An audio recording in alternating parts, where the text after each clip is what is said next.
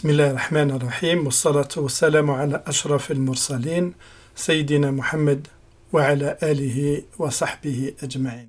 À la demande d'un certain nombre de frères et de sœurs, nous voulons apporter notre contribution pour nos frères et nos sœurs malades en, en enregistrant un certain nombre d'interventions afin d'abord de leur tenir compagnie, c'est-à-dire à nos frères et à nos sœurs malades, et ensuite aussi de montrer à certains qui peut-être ne savent pas un certain nombre de choses, de les mettre au courant un peu plus sur certains éléments. Alors cela concerne aussi bien les malades que leurs proches, leurs familles. Ça concerne aussi le personnel soignant euh, de toute catégorie. Euh, s'ils peuvent écouter euh, ces différentes interventions sous forme de podcast, ça leur donne une certaine vision de la culture de, des malades musulmans. La connaissance de la culture de ces malades musulmans euh, aide les gens à mieux euh, appréhender euh, comment interagir avec ces malades. Nous prévoyons globalement cinq grands thèmes. la prière et son importance dans l'islam. Le deuxième thème, les conditions de la prière. Le troisième thème, comment faire la prière. Le quatrième thème euh, qui est la maladie et comment appréhender et interagir avec la maladie. C'est un thème un peu long. Nous allons le diviser en trois euh, sous-thèmes. Et puis un dernier thème, le cinquième, qui est la maladie et comment faire dans le cas où la personne est malade, comment accomplir la prière et le jeûne. Nous allons parler essentiellement en langue, en langue française parce que si nous introduisons les deux langues en même temps, euh, cela prend beaucoup, beaucoup de temps. Pour nous, on veut insister aujourd'hui, dans cette première intervention, sur euh, la prière et son importance. Euh, pour nous, en tant que musulmans, notre croyance se base sur le fait que l'être humain a été créé par Dieu, subhanahu wa ta'ala, afin de l'adorer, lui l'unique, le miséricordieux. Cette adoration peut prendre euh, diverses formes, mais elles sont toutes déterminées par Dieu lui-même. Ces formes ne sont pas le fruit de nos pensées, de nos efforts. Elles sont en fait déterminées par la parole coranique et l'enseignement prophétique, et singulièrement le dernier d'entre eux, notre maître Mohammed sallallahu. C'est pourquoi Dieu dit subhanahu wa ta'ala, il dit « Wa ma khalaqtul jinna wal insa » ما أريد منهم من رزق وما أريد أن يطعمون إن الله هو الرزاق ذو القوة المتين Dieu dit donc, je n'ai créé les djinns et les hommes que pour qu'ils m'adorent. Je n'attends d'eux nul don, et je n'exige d'eux aucune nourriture. En vérité, c'est Dieu qui est le grand pourvoyeur, le détenteur de la force, l'inébranlable. En fait, euh, Allah Azza wa Jal, euh, a créé toute la création pour que cette création l'adore. Que cette création le veuille, le veuille ou pas, ça n'est pas un problème. Mais ça, c'est l'objectif dans lequel Dieu subhanahu wa ta'ala a créé toute la création. Et c'est son plus grand droit. Parce que pour nous, en tant que musulmans, Dieu a des droits sur sa création. La différence entre les êtres humains et les autres formes de, de création, c'est que Dieu a laissé à l'être humain le choix de venir à lui, le choix de l'adorer ou bien de s'éloigner de lui. C'est la grande différence et la grande responsabilité que Dieu a mis en l'être humain. Et c'est pour cela que c'est à cet égard que nous allons le voir après dans d'autres interventions, que toutes les autres créatures, à l'exception de l'être humain, toutes les autres créatures en fait elles adorent Dieu, elles vont adorer Dieu subhanahu wa ta'ala sous une forme que nous ne connaissons pas, que nous ne pouvons sûrement pas appréhender, mais toute la, toute la création adore, adore Dieu subhanahu wa ta'ala. Cette adoration, elle a été enseignée par tous les prophètes et tous les messagers qui sont venus avant Mohammed alayhi salatu Et c'est le prophète Mohammed qui est le sceau des prophètes, qui, va, qui est le dernier que Dieu a mis comme dernier messager qu'il a envoyé. C'est à cet égard, cet escient que le prophète salam nous enseigne en disant que l'islam est bâti sur cinq piliers. L'attestation qu'il n'y a de divinité que Dieu et que Mohammed est son serviteur et son envoyé, l'accomplissement de la prière, salat, le don de l'aumône obligatoire, zakat,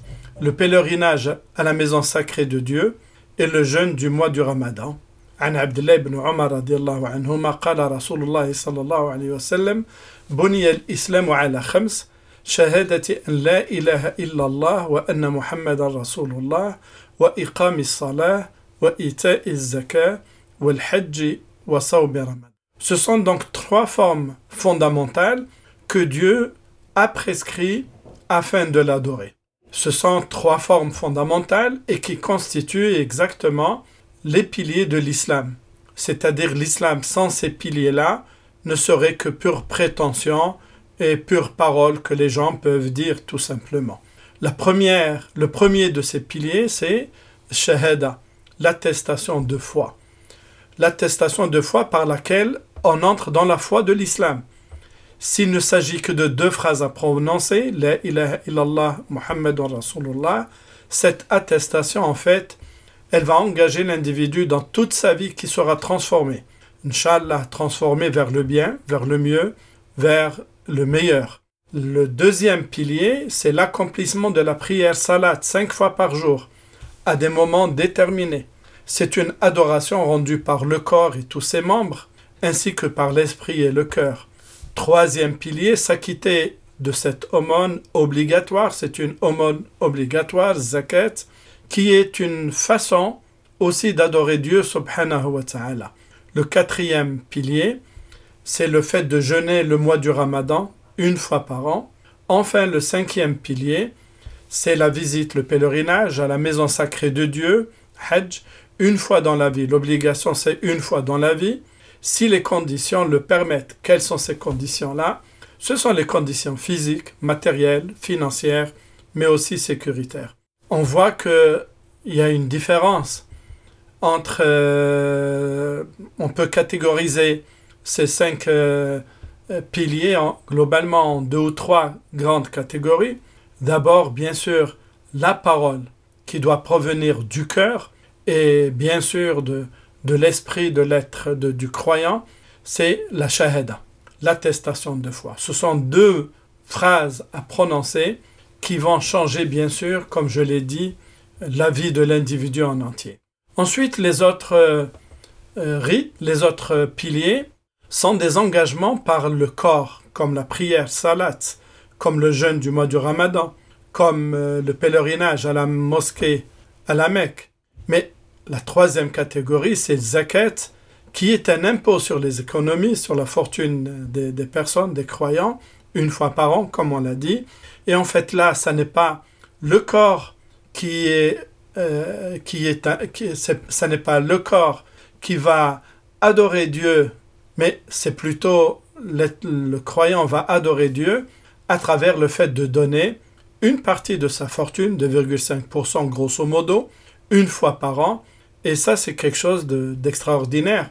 parce qu'en fait, euh, extraordinaire euh, au début pour qui ne voit pas la chose, mais elle n'est pas si extraordinaire que ça par le fait que de penser que lorsque nous lisons le Coran plusieurs fois, Dieu nous dit et donnez, et donnez de ce que Dieu vous a donné, et donnez de ce que nous vous avons donné. Et donc ce n'est que finalement qu'une partie de ce que Dieu nous a donné que nous devons donner aux pauvres et aux nécessiteux. Il faut aussi savoir que les obligations musulmanes ne s'arrêtent pas à ces cinq cités. Il y a d'autres obligations de faire ou de ne pas faire, de s'abstenir de faire, mais ces cinq constituent l'ossature, les piliers de l'islam. Il faut juste savoir que par le fait que le prophète salam, les a appelés piliers, cela veut dire que si une personne qui se dit musulmane et qui pense que l'un des piliers, l'un des cinq piliers, ben, euh, on peut s'en passer, ce n'est pas très important. L'appartenance de cette personne à l'islam euh, pose question, de graves questions en fait. Donc l'appartenance à l'islam, elle doit être d'abord par la croyance, par la certitude que l'islam, ce sont ces cinq piliers-là. En plus, bien sûr, d'autres choses, mais ces cinq piliers. Celui qui pense que Maintenant, la prière, euh, dans le monde contemporain, nous n'avons pas le temps, on peut la laisser tomber. Ou le jeûne du mois du ramadan, bon, c'était valable pour les bédouins, mais maintenant, nous, euh, on a besoin de manger trois fois par jour, etc. Celui qui pense un seul instant comme cela, eh bien, il doit réviser sa relation à l'islam, son appartenance à l'islam. Ensuite, ces cinq piliers ne sont pas seulement des actes cultuels à effectuer pour Dieu, ce sont parmi les droits de Dieu sur sa création, ne sont pas seulement des actes cultuels que l'on fait sans aucun rapport avec la vie de tous les jours. Non, non. En fait, elles sont rattachées à d'autres obligations sociales notamment.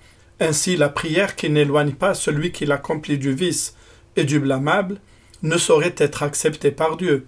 Le jeûne qui ne s'accompagne pas de l'arrêt de la médisance, du dénigrement, ou plus encore du faux témoignage, celui-là aussi, ce jeûne euh, ne lui aura rien rapporté. De même, celui qui accomplit le hajj par des moyens illicites et celui qui accomplit la zakat en vue d'être reconnu par les autres, finalement toutes ces personnes n'auront que ce qu'ils ont visé, au sens où leur mérite est beaucoup moindre. Pourquoi nous visons la prière dans, notre, dans nos interventions? Parce qu'en fait, la prière, c'est l'étendard de l'islam. Ce n'est pas seulement l'étendard de l'islam, c'est l'étendard de toutes les religions révélées par Dieu subhanahu wa ta'ala. Mais on va voir aussi même les autres pseudo-religions. Déjà, toutes elles se basent sur la prière. La prière, elle est un élément central. Et c'est l'une des formes, la prière, salat, c'est l'une des formes, euh, c'est l'une des formes euh, que Dieu, dans l'islam et aussi dans le christianisme, aussi dans le judaïsme, euh, la prière, c'est l'une des premières formes par laquelle nous adorons Dieu, subhanahu wa ta'ala. Il y a un élément fondamental à expliquer, c'est le fait que moi, en, langue française, il n'y a pas que moi, mais beaucoup de gens, vont utiliser le mot prière pour traduire le mot salat. En fait, il faut juste savoir que le mot salat, en islam aussi, il veut dire, il voulait dire prière dans le sens de demander, d'adresser des requêtes à Dieu, subhanahu wa ta'ala. Euh, lorsque l'islam est venu et qu'il a commencé déjà à être pratiqué, le mot, le mot salat voulait dire S'adresser à Dieu, cela veut dire s'adresser à Dieu. On appelle ça aussi l'invocation. Mais ensuite, il y a eu un glissement sémantique pour le concept en islam. Et le mot salat veut dire cette attitude, cet ensemble de paroles et de gestes ordonnés euh, par lesquels nous nous adressons à Dieu subhanahu wa ta'ala. Et nous lui signifions notre euh, notre adoration à lui, subhanahu wa ta'ala.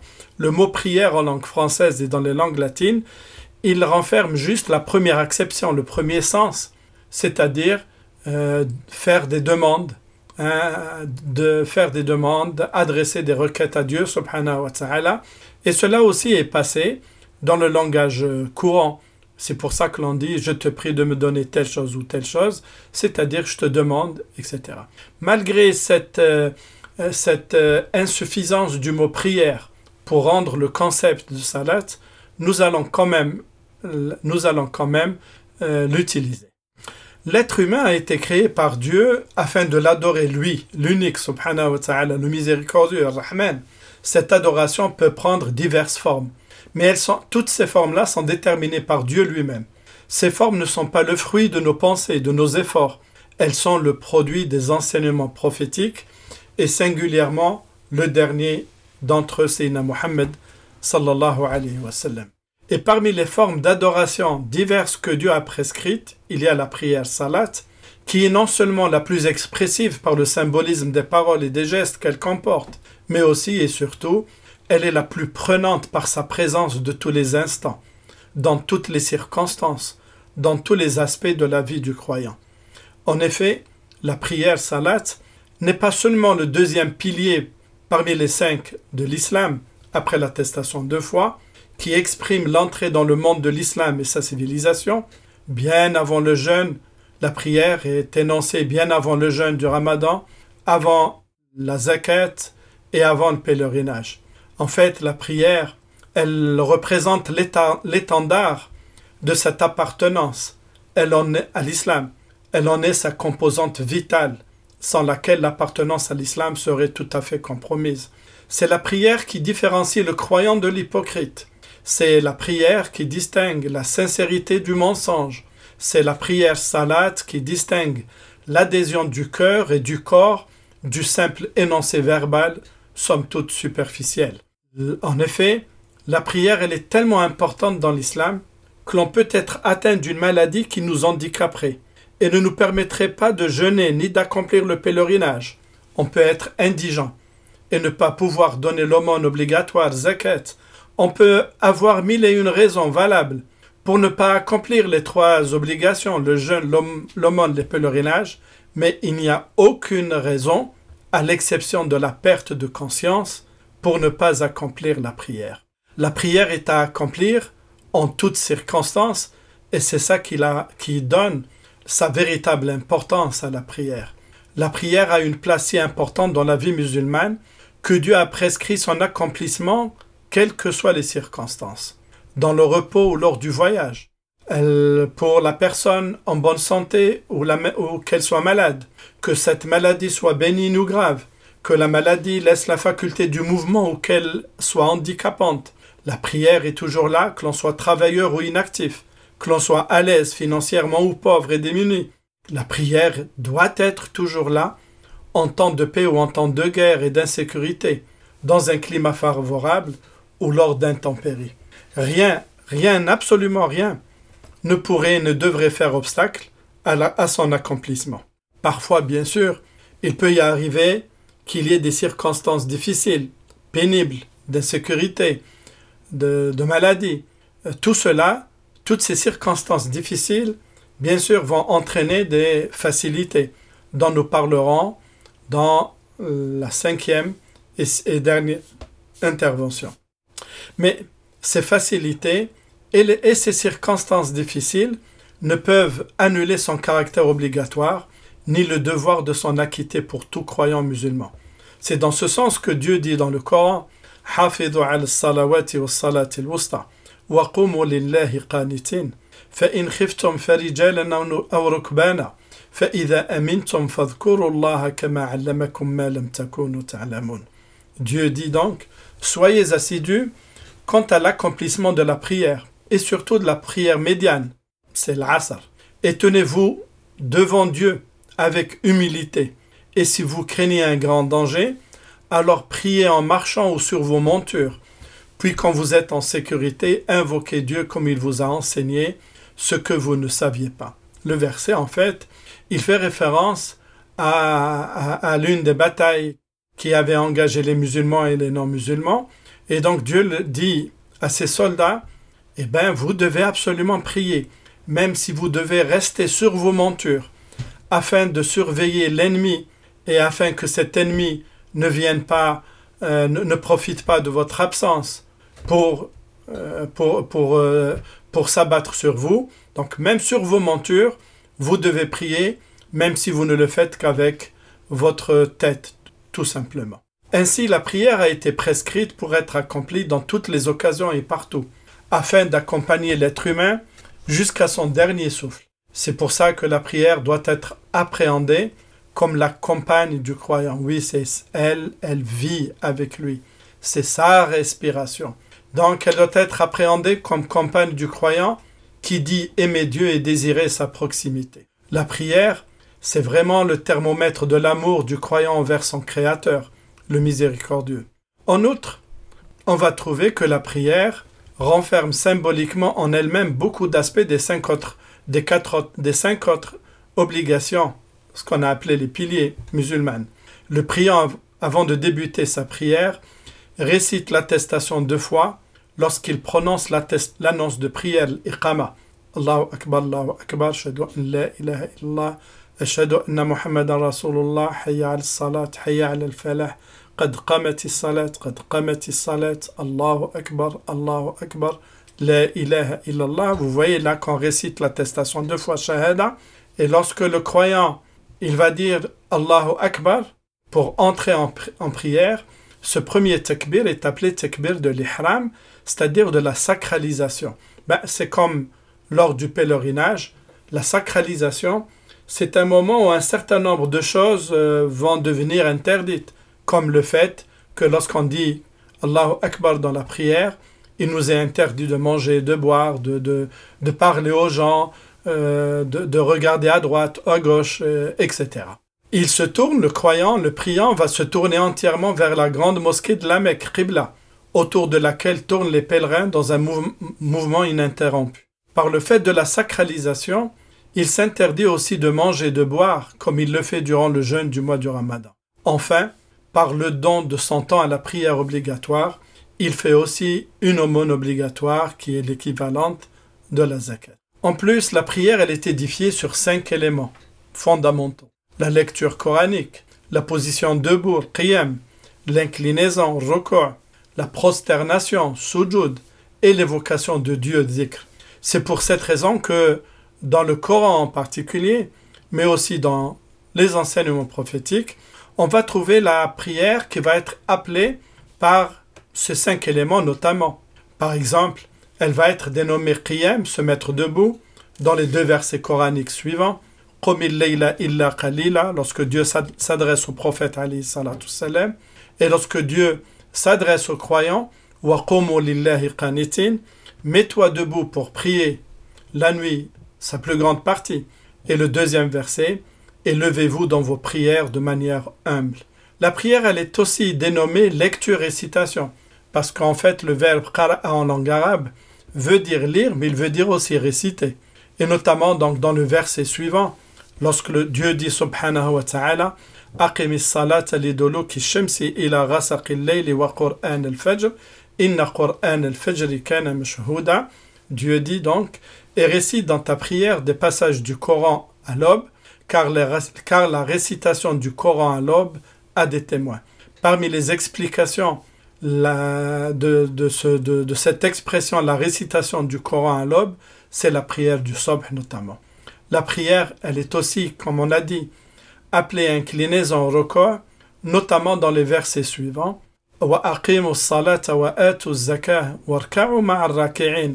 Dans un autre verset, Donc elle est dénommée record dans les deux versets suivants et, inclinez-vous avec ceux qui s'inclinent. Dans le deuxième verset, et quand on leur dit inclinez-vous, c'est-à-dire accomplissez la prière, ils refusent. Elle est dénommée aussi prosternation, prosternation sujud, notamment dans les versets suivants. Le deuxième verset. Dieu dit donc glorifie les louanges de ton Dieu et sois parmi les prosternés. Et il dit aussi dans le deuxième verset, Alors prosterne-toi devant ton Seigneur et rapproche-toi de lui. Donc ici, le mot prosternation veut dire la prière en elle-même. Enfin, elle est dénommée évocation de Dieu, rappel, notamment dans les versets suivants, dans lequel Dieu dit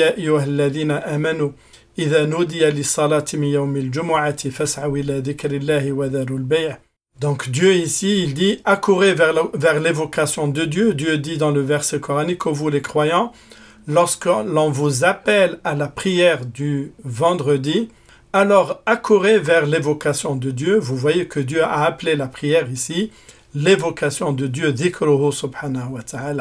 Et puis il y a encore un autre verset, Ya ayyuhalladina amanu, la tulhikum amwalukum wala awladukum an dhikrillah. Dieu dit que ne vous discré que ne vous distrait pas vos biens et vos enfants du dhikr ici, les savants expliquent le dhikr ici, que vos enfants et vos biens ne vous éloignent pas de l'accomplissement des prières. La prière est obligatoire parce que sa place elle est unique parmi les formes d'adoration prescrites par Dieu. En effet, le prophète alayhi salatu salam dit Ra'sul amrik al-islam wa salat. L'essence des choses est l'islam qu'on peut traduire aussi par la soumission à Dieu, et son pilier central est la prière salat. En fait, la prière, c'est vraiment la première obligation des rites prescrits par Dieu lors de l'ascension nocturne, Mi'raj, du prophète alayhi salatu salam. C'est pour cette question, c'est pour cette importance que l'être humain sera questionné au jour dernier, d'abord sur la prière, s'il l'a accompli ou non, et comment il l'aura il l'aura effectué. Notre prophète dit en effet.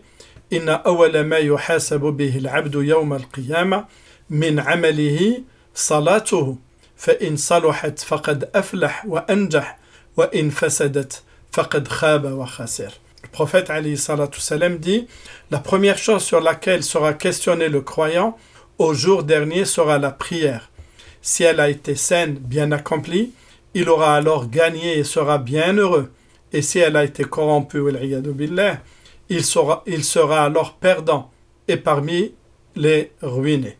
C'est aussi, la prière a été aussi l'une des deux dernières recommandations du prophète salam, sur son lit de mort.